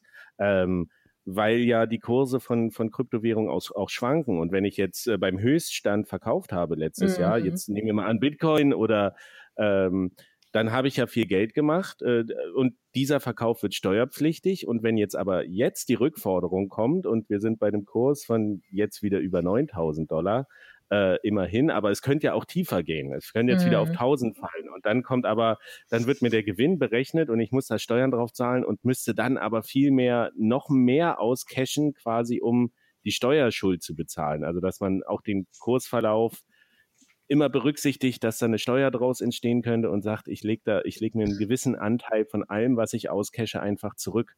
Ja, also ähm, das haben auch schon einige Mandanten gemacht Ende letzten Jahres, dass sie auch ähm, schon frühzeitig, also das war, dass wir das für sie gemacht haben, ähm, die Steuer kalkuliert haben grob kalkuliert haben, was da auf sie zukommt für letztes Jahr, für 2017. Und dass sie da natürlich dann auch frühzeitig schon mal auscashen um natürlich überhaupt die Mittel zu haben, also Euro zu haben, um dann diese Steuern bezahlen zu können. Ne? Weil natürlich, wie du schon sagst, ähm, die Gefahr besteht natürlich, dass die Kurse einbrechen und ich dann gar nicht mehr in der Lage bin, die tatsächliche Steuer zu zahlen. Also wenn ich die dann natürlich verkaufe, habe ich dann wieder Verluste ja daraus erzielt, möglicherweise. Das muss man sich dann ansehen. Verluste könnte man dann für ein Jahr auch zurücktragen, aber natürlich erst, wenn man die Steuererklärung macht. Aber die Steuer muss ich dann für 2017, wenn die erklärt wird, die Steuer, muss ich die dann natürlich auch zahlen.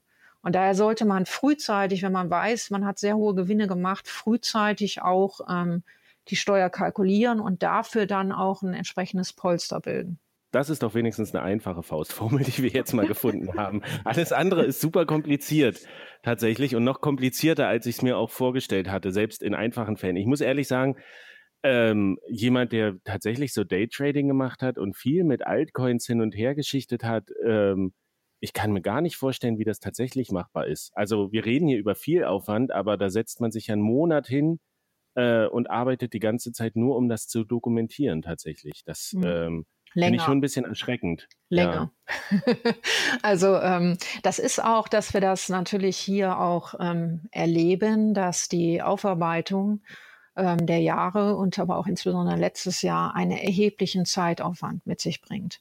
Also man sitzt wirklich sehr lange dran. Es muss man aber auch, gerade wenn man auch andere Jahre noch miterklärt, halt auch sorgfältig machen. Ähm, da kommt man nicht drum herum. Es ist ein entsprechender Aufwand und dem muss man sich dann halt stellen. Das ist ich weiß, ich kenne die Probleme, ja. Ich weiß, dass das erheblich ist. Ich habe die Erfahrung gemacht, dass sehr viele Mandanten ähm, so bei der ersten, beim ersten Gespräch sagten, das schaffe ich nie, wie soll das gehen und so weiter. Und äh, wenn man aber darüber gesprochen hat, äh, ein bisschen Hilfestellung und so weiter alles und auch nochmal auf die Dringlichkeit hingewiesen hat, äh, bin ich doch überrascht, dass es doch sehr viele dann relativ schnell schaffen. Also wenn man dann, also da sollte man ruhig den Mut haben, dass man da rangeht, auch zeitnah. Also das sollte man in jedem Fall auch machen, weil wie gesagt, man weiß nicht, ob da nicht irgendwas nachzuerklären ist. Und ähm, das kriegt man dann, man kriegt es hin, ja. Es, man muss sich darauf einstellen, es dauert lange. Also die Steuererklärungen dauern auch entsprechend lange. Das ist nicht innerhalb von ein, zwei Wochen dann gemacht, weil es einfach sehr viel ähm, Personal bindet dann auch. Gibt es schon Trader, die gesagt haben, okay, ich habe das jetzt alles sauber aufgearbeitet und jetzt mache ich kein Trading mehr, das lohnt sich nicht? Nein. Also nicht bei den, ähm, auf jeden Fall nicht zum jetzigen Zeitpunkt. Habe hab ich jetzt nicht erlebt. Also das mag es geben. Aber ähm, das ist, ähm, viele haben zum Beispiel natürlich mit dem Mining früher aufgegeben. Ne? Es lohnt sich alles nicht und so weiter alles. Aber jetzt mit dem Trading an sich, ich denke, da sind einfach die Gewinne noch zu hoch, als dass man jetzt allein wegen des Aufwands ähm, damit aufhört dann.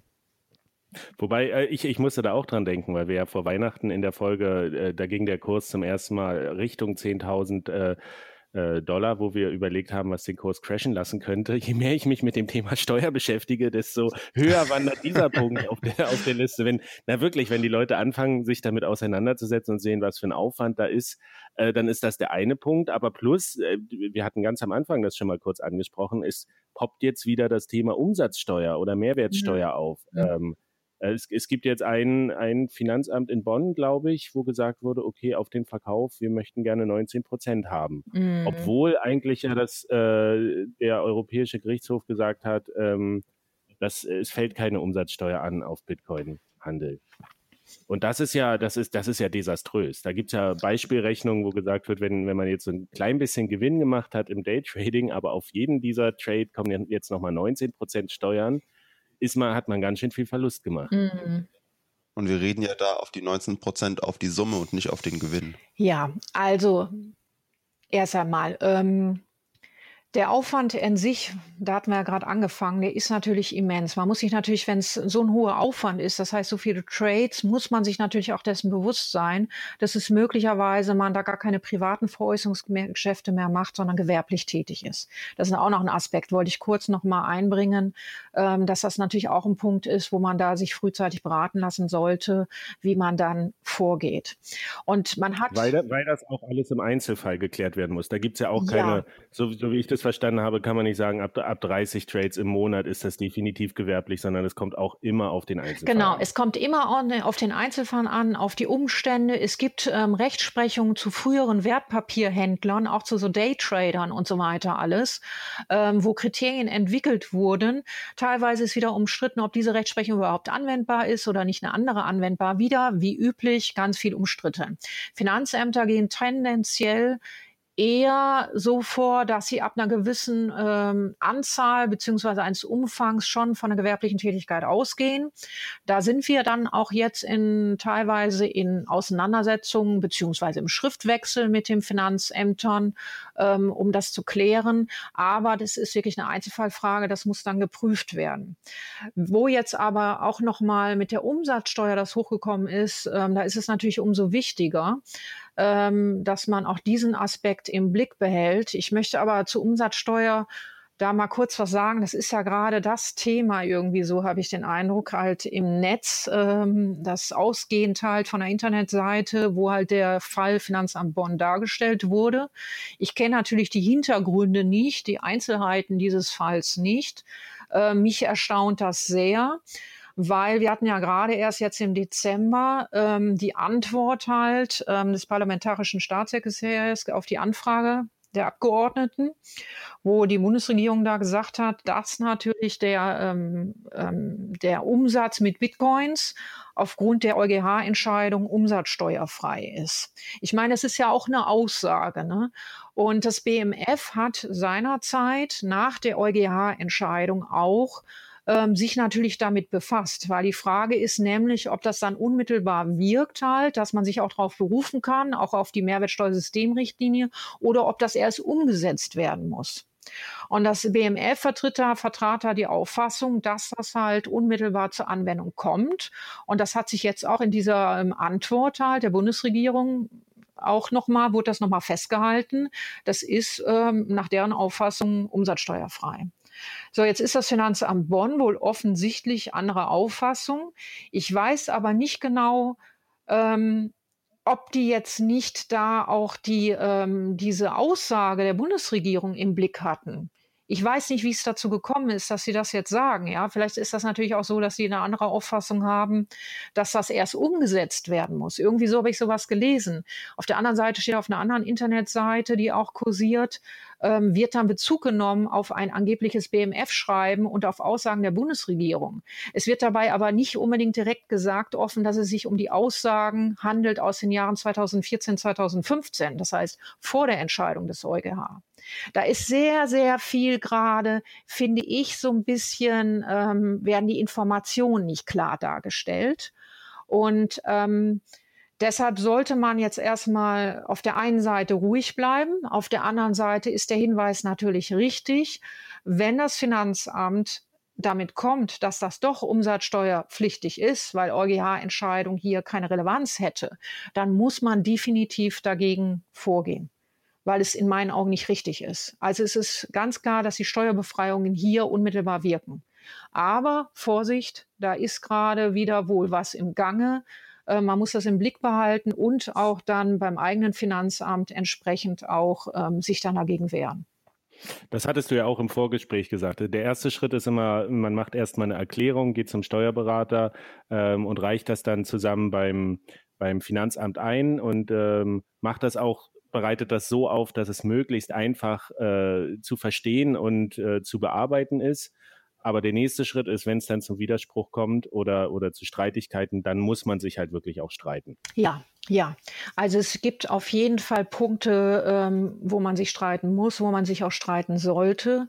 Ähm, es ist sehr viel umstritten natürlich. Dementsprechend ähm, ist auch vieles offen. Und wenn das Finanzamt eine Auffassung vertritt, ähm, wo man der Überzeugung ist, das ist so nicht richtig, dann natürlich, das ist ganz klar immer mit anwaltlicher oder mit Begleitung eines Steuerberaters, aber dann sollte man sich da auch streiten. Also wenn ein Finanzamt hier sagt, das ist ähm, Umsatz mit Bitcoins ist nicht umsatzsteuerfrei, dann ist das für mich ein ganz glasklarer Punkt, wo man sich definitiv streiten muss. Ich würde natürlich, das ist aber in dem Fall mit Sicherheit geschehen, gehe ich davon aus, mich mit dem Finanzamt direkt einfach erstmal telefonisch in Verbindung setzen, was denn eigentlich jetzt dahinter steckt. Ähm, hier gab es ja wohl offensichtlich eine Prüfung, aber ich kenne die Einzelheiten nicht. Deshalb ist es auch immer schwierig dazu, Näheres zu sagen. Ne? Ja, aber es, es, reicht ja schon erstmal, dass man weiß, okay, der, der Stand ist eigentlich relativ eindeutig und jetzt nicht so, nicht so ähm, schwammig vielleicht, dass man erstmal in Sorge verfallen muss, sondern es kann ja wirklich ein Einzelfall sein, wo irgendwas jetzt es kann ein Einzelfall sein. Es wurde nur schon auf der Seite so dargestellt, ähm, dass das Finanzamt die Auffassung vertritt, dass es noch eines Umsetzungsaktes bedurfte. Das ist halt der Hintergrund, dass wir haben Mehrwertsteuersystemrichtlinie. Und wenn wir jetzt über den Steuersatz zum Beispiel reden, das heißt, die Mehrwertsteuersystemrichtlinien gibt vor, dass die Länder halt den Steuersatz Steuererleichterungen geben können und so weiter, dann muss das im nationalen Recht auch hier in Deutschland erstmal umgesetzt werden. Es gibt aber auch mhm. Regelungen in der Mehrwertsteuer im Unionsrecht, ähm, die direkte Anwendung finden, wo ich mich auch als Steuerpflichtiger direkt darauf berufen kann. Und das sind Steuerbefreiungen. Das sind zwei verschiedene Paar Stiefel. Und ähm, es ist aber so, dass ähm, bisher dachte ich, die Finanzverwaltung, ich war ja auch damals in Kontakt mit einem Finanzamt, auch wegen der Umsatzsteuer, auch im Rahmen einer verbindlichen Auskunft. Und von dem wusste ich auch, dass da Abstimmungen nach dem EuGH-Urteil stattfanden. Und ähm, nach Auffassung dieses Finanzamts damals war schon ganz klar, das kommt zur direkten Anwendung. Für uns ist das Thema damit durch. Und das ist auch Auffassung des BMF, dass das hier zur direkten Anwendung kommt. Und daher auch die Aussage der Bundesregierung dahingehend. Ähm, aber es ist wohl offensichtlich das umstritten. Finanzamt Bonn sagt wohl, es hätte eines Umsetzungsaktes bedurft. Damit hm. würden die sich aber in meinen Augen ähm, dann entgegen der Auffassung des BMF verhalten. Und aber, vielleicht auch entgegen der Auffassung aller anderen Finanzämter. Ja, ich möchte es jetzt nicht ausschließen, dass nicht das eine oder andere da möglicherweise auch diese Auffassung hat. Aber ähm, ich würde wirklich erst einmal jetzt mal abwarten. Das muss jetzt bei in Bonn da geklärt werden. Da muss man gucken, ob noch andere Fälle sind, die geklärt werden müssen. Aber für mich ist es eigentlich wirklich, ähm, also dagegen muss man sich wehren, weil es einfach absolut gegen die EuGH-Rechtsprechung geht. Ja, und es klang ja auch so, als würde da auch der Widerstand sich schon formieren. Ja. Äh, zumindest aus der, aus ich muss, Community. Ein Punkt wollte, möchte ich kurz noch anfügen. Man muss allerdings auch dabei beachten, dass das EuGH-Urteil natürlich nur Bitcoins betraf. Ne? Also es ist für mich auf jeden Fall langsam an der Zeit, ähm, dass hier auch eine Klarstellung erfolgt und ähm, das vielleicht auch jetzt auf europäischer Ebene erfolgt, dass es natürlich auch alle Kryptowährungen betrifft, die ähm, als Zahlungsmittel dienen. Weil das ist, der EuGH hat natürlich gesagt, ähm, Bitcoins, es ist umsatzsteuerfrei, weil es ein Zahlungsmittel ist, weil es deren Zweck ist, als Zahlungsmittel zu fungieren. Und das ist, es gibt natürlich auch manche Token, ähm, Oha, wir machen hier ein ganz großes Thema gerade auf. Aber du, du, ja, wo, wo, zieht man die Grenze? Also ich meine, ja. bei Bitcoin gibt es Händler, die das akzeptieren. Ich kann in Ladengeschäfte gehen, was bezahlen damit. Aber all die ICOs, die stattgefunden haben, wo ja auch bewusst teilweise argumentiert wird, dass das keine Zahlungsmittel sind oder keine Securities oder eigentlich eher eine technische Spielerei, auf die gilt das nicht automatisch. Das muss man. Also ist zumindest die Frage. Ist die Frage, die, die ist die Frage. Das muss man sich, also ich sage jetzt mal so grundsätzlich, würde ich schon sagen, das ist aber jetzt meine Auffassung, dass alle Kryptowährungen, wenn sie auch wirklich als Währungen fungieren, umsatzsteuerfrei sind. Das ist jetzt aber, muss ich ganz klar sagen, es gibt dazu jetzt keine Verfügung und so weiter. Ja, und die EuGH-Entscheidung bezieht sich erstmal auf Bitcoins. Ähm, die sind aber, Kryptowährungen sind als Finanzinstrumente, gehören die für mich auf jeden Fall in die Umsatzsteuerbefreiungsregelung rein. Jetzt ist es aber so, dass es natürlich im Rahmen der ICOs ja viele verschiedene Tokenarten gibt und wir haben zwar sehr, sehr häufig halt äh, Tokens, die eigentlich nur die Funktion haben, als Zahlungsmittel zu dienen und sonst nichts. Dann gibt es natürlich Utility-Token, System-Token, die natürlich noch andere Funktionen haben, wo man sich dann schon ansehen muss, ob es denn aber eigentlich doch die Funktion ist, das System in Gang zu setzen oder zu nutzen und damit aber auch gleichzeitig zu bezahlen. Also dass es als Zahlungsmittel angesehen werden könnte. Wenn es jetzt aber in Richtung geht, Equity Token und so weiter alles, dann habe ich da, bin ich da im ganz anderen Bereich. Und das muss man sich genau ansehen und so weiter, ob das dann wirklich ähm, umsatzsteuerbefreit ist. Ich glaube, man kann da schon viel früher ansetzen und gucken, ist zum Beispiel Ethereum wirklich was als Zahlungsmittel gedacht ist oder schreibt sich Ethereum nicht auf die Fahnen, wir sind eigentlich ein Smart Contract System und Ether als Währung oder Gas oder was auch immer ist eigentlich nur Beiwerk.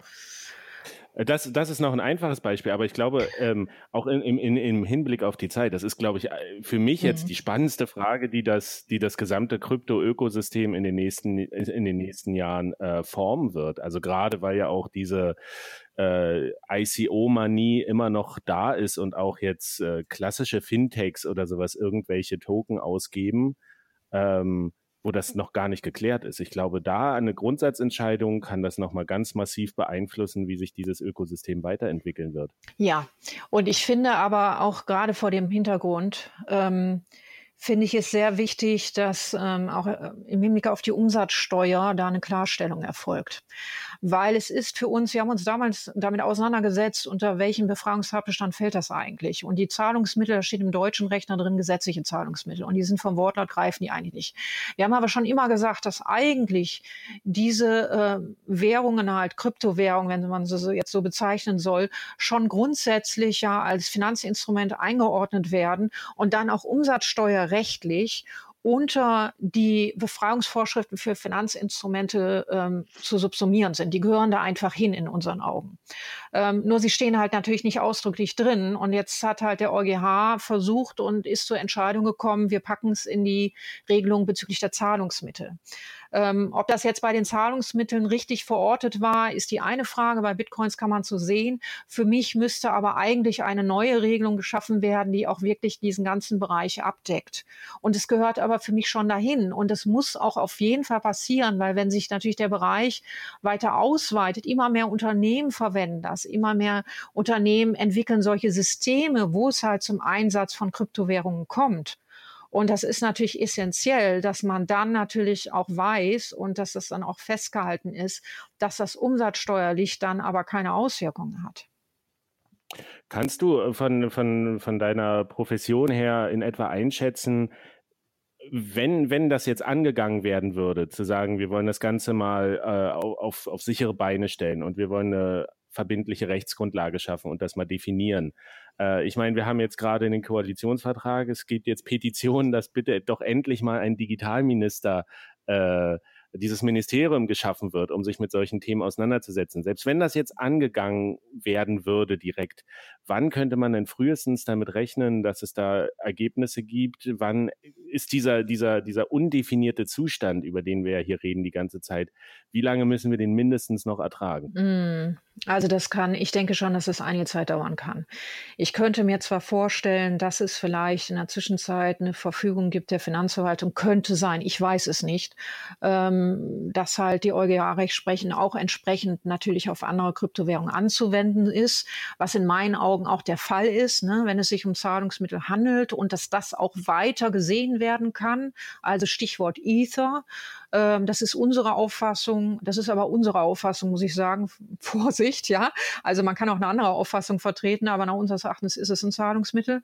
Aber ähm, dass da einfach eine Klarstellung erfolgt. Aber in meinen Augen ist das eher ähm, auf europäischer Ebene auch zu betrachten. Es ist ja jetzt auch, dass ähm, dort eine Kommission ähm, am Werke ist und sich soll angeblich sich mit dem Aspekt Mining, Umsatzbesteuerung vom Mining und so weiter befassen weil wir haben es nun mal so, dass wir die Mehrwertsteuersystemrichtlinie haben, die ja dann auch Auswirkungen auf die nationalen Umsatzsteuerregelungen hat. Und daher denke ich mir, dass das auf EU-Ebene erfolgen müsste. Und das braucht auch seine Zeit. Ja, das braucht seine Zeit. Natürlich, ja. Ähm, Stehen sonst irgendwelche größeren Änderungen in der Rechtsprechung oder überhaupt in der Handhabung an, was jetzt nochmal alles ändern könnte? Oder konkreter gesagt, wie sieht es mit dieser Einjahresfrist und steuerfreie Gewinne aus, was ja relativ einmalig ist, so wie ich das verstehe, weltweit? Bleiben, bleibt uns das erhalten? Ja, das ist, ähm, das weiß man natürlich nicht, ob das erhalten bleibt. Also ähm, ich meine, der Gesetzgeber hat halt die Spekulationsfrist bei anderen Wirtschaftsgütern äh, von einem Jahr halt eingeführt. Ähm, ich finde eigentlich nur, weil wir jetzt letztes Jahr halt so extreme Kurssprünge hatten und entsprechend hohe Gewinne, kann man jetzt nicht einfach sagen, ähm, okay, jetzt ähm, ändern wir die Frist, ja.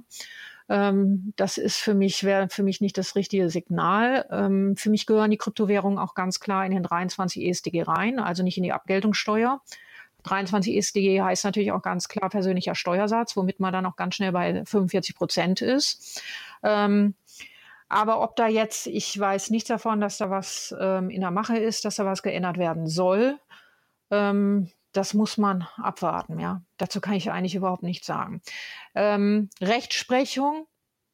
Es kommt ja erst zu den Gerichten, wenn man sich mit dem Finanzamt streitet, dass ein Einspruch gegangen ist dann die Einspruchsentscheidung vorliegt und man dann dagegen Klage einreicht. Und das ist auch einfach so ein Prozess und ich denke, es dürfte in diesem Jahr oder im nächsten Jahr dann schon zu den ersten Verfahren eventuell kommen. Das kann schon sein. Aber so weit, weit sind wir noch nicht. Bisher war das bei uns auch so, dass die ähm, Steuererklärungen, die wir eingereicht haben, bisher auch von den Finanzämtern akzeptiert wurden. Ähm, weil wir die natürlich entsprechend vorbereitet haben, geprüft haben, dargelegt haben und die sind dann auch bisher ohne Vorbehalt der Nachprüfung so durchgegangen.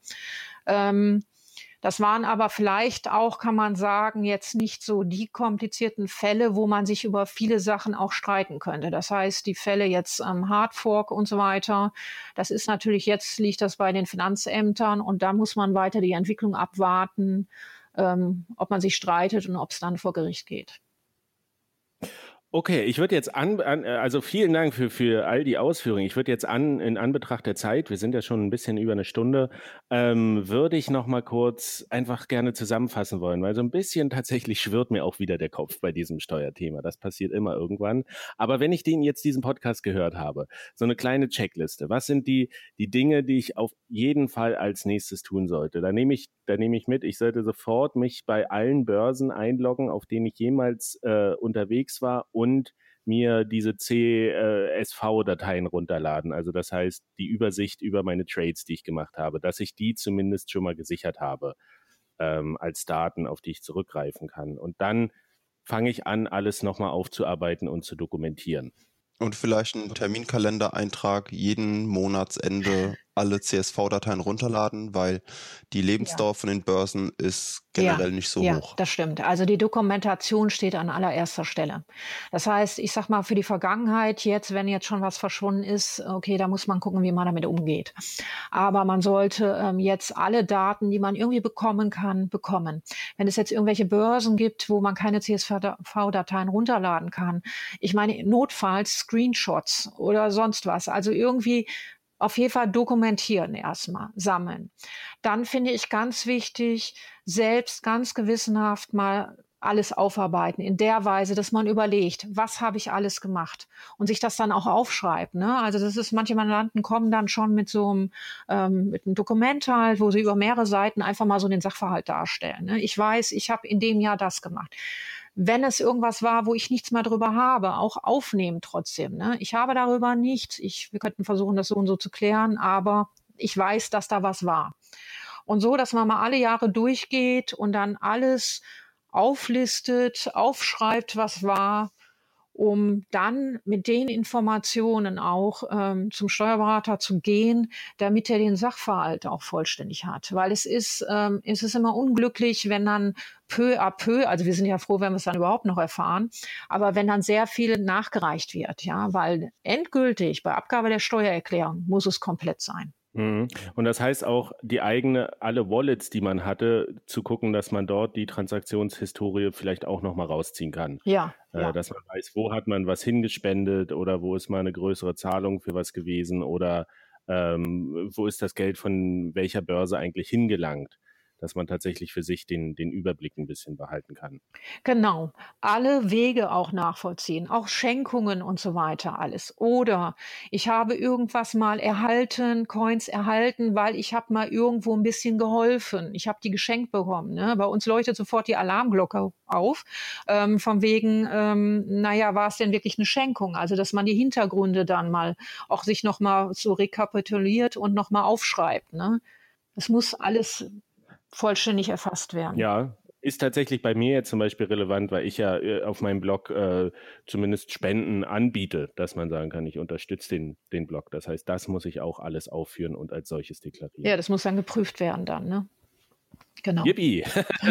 und das, das, was ich noch mitnehme, ist auch, äh, man sollte nicht sagen, wir sind jetzt 2018, deswegen interessiert mich nur noch 2017, sondern durchaus auch nochmal alles davor aufarbeiten wenn man was hat und das dokumentieren. Also ja. das nicht einfach ausblenden wegen dieser Jahresfrist. Absolut wichtig. Ganz, ganz wichtig. Wir sind dann schon in der Nacherklärung. Und da muss dann, und nicht nur dann aufarbeiten noch 2016 und davor, nein, da war nur ganz wenig, ganz, ganz wenig. Es müssen alle Jahre dann aufgearbeitet werden. Es ist vielleicht nicht so viel, ja. Und ich denke mal, wenn man sich mal ransetzt, also ich erlebe es halt mit den Mandanten, wenn die sich ransetzen und man bearbeitet das dann zusammen und so weiter, dann geht das auch, ja. Die Sachverhalte können aufgearbeitet werden. Wenn Informationen fehlen, müssen wir gucken, wie wir damit umgehen, ja. Erklärt werden muss das in jedem Fall. Aber nicht vorschnell für sich schon die Entscheidung treffen, nee, das ist unbeachtlich, das lasse ich mal draußen. Oder nee, das ist nicht steuerpflichtig, lasse ich mal draußen. Also wirklich mit allen Informationen aus allen Jahren dann zum Steuerberater und dann gemeinsam guckt man sich das an und entscheidet, wie man damit umgeht. Ich bin ganz ehrlich, das nimmt total, total den Spaß aus, aus Bitcoin und Kryptowährung, aber, äh, aber es hilft ja nichts. Ähm, das muss gemacht werden und das ist, glaube ich, auch das, das Fazit, äh, was wir hier ziehen sollten aus diesem Podcast. Es ist kein Thema, womit sich jemand gerne beschäftigt, außer spezielle Experten, so wie du, Anka, was ich sehr bewundernswert finde. Äh, aber äh, trotzdem, je, jeder, der das hört, äh, nehmt das Thema Bitcoin und Steuern tatsächlich ernst. Auch wenn wir jetzt hier auch nicht jede Frage bis ins letzte Detail klären konnten, es geht halt immer auch um Einzelfallentscheidungen. Ähm, mhm. Und äh, ich denke aber, wir konnten zumindest diese mal ein bisschen Licht ins Dunkel bringen und vielleicht nochmal Denkanstöße geben und vielleicht auch den akustischen Tritt in den Hintern, sich da jetzt tatsächlich mal direkt ranzusetzen und zu sagen, ich lade mir das Zeug runter, ich dokumentiere das und ich hebe erstmal alles auf. Auch wenn ich jetzt noch nicht meine Excel-Tabelle äh, mit allen Kursen bis zum Ende pflege, aber sich es ist nichts, was man aufschieben sollte oder verdrängen sollte. Das macht das ganze Problem nur schlimmer, denn das verschwindet nicht von alleine. Ja, genau. Das ist, und ähm, ich merke es auch, dass wenn es gemacht wurde und so alles aufgearbeitet wurde, abgegeben wurde, dass es dann ähm, auch eine, eine, absolute Erleichterung ist. Und ich habe auch Fälle, wo die Mandanten äh, sehr erfreut waren, weil sie gar nicht so unbedingt davon ausgingen, dass bestimmte Sachen steuerfrei waren. Und das ist dann ja auch schön. Also es ist, ähm, es ist notwendig, aber es ist im Endeffekt dann, man sollte sich jetzt davon auch nicht abschrecken lassen. Ja, also es ist trotzdem immer noch, dass die meisten erhebliche Gewinne damit machen können. Klar sind die steuerpflichtig, aber im Endeffekt, summa summarum, muss man auch mal sagen, ist es ein sehr interessanter Bereich trotz der Steuer. Ein, ein schönes Schlusswort, die Hoffnung. Oder Manuel, wolltest du noch was? Mein, mein Fazit ist, das Ganze ist sehr, sehr, sehr viel komplexer, als ich dachte. Und es ist auch vieles noch nicht final geklärt.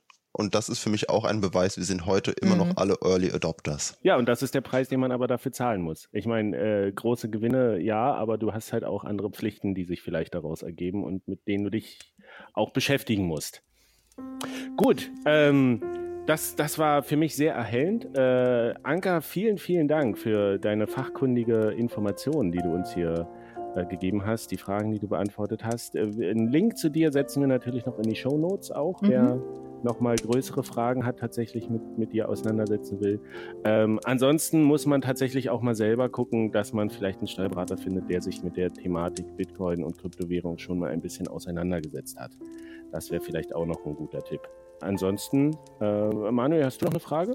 Ich bin erschlagen, danke. Anka, vielen Dank. Ja, ich glaube, dein ich Telefon euch, wird bald ja. klingeln. ich vermute es. Und ähm, es war sehr spannend. Vielen Dank. Vielleicht sehen ja, wir uns ja mal wieder auf einer, auf einer Konferenz oder in Berlin. Da trifft man dich auch. Du bist da. Äh, sind das öffentliche Sachen, wo du auch Vorträge hältst oder?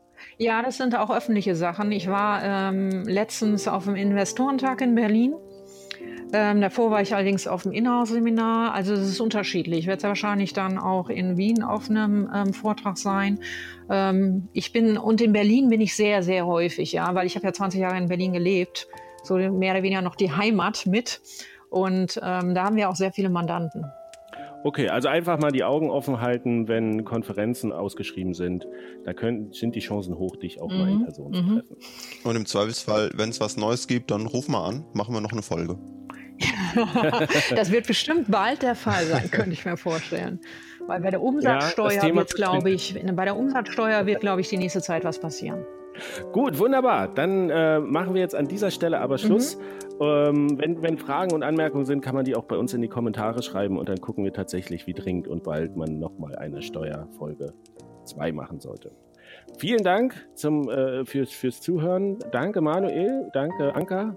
Wir sagen Tschüss Macht's gut und protokolliert eure Mausklicks. Tschüss.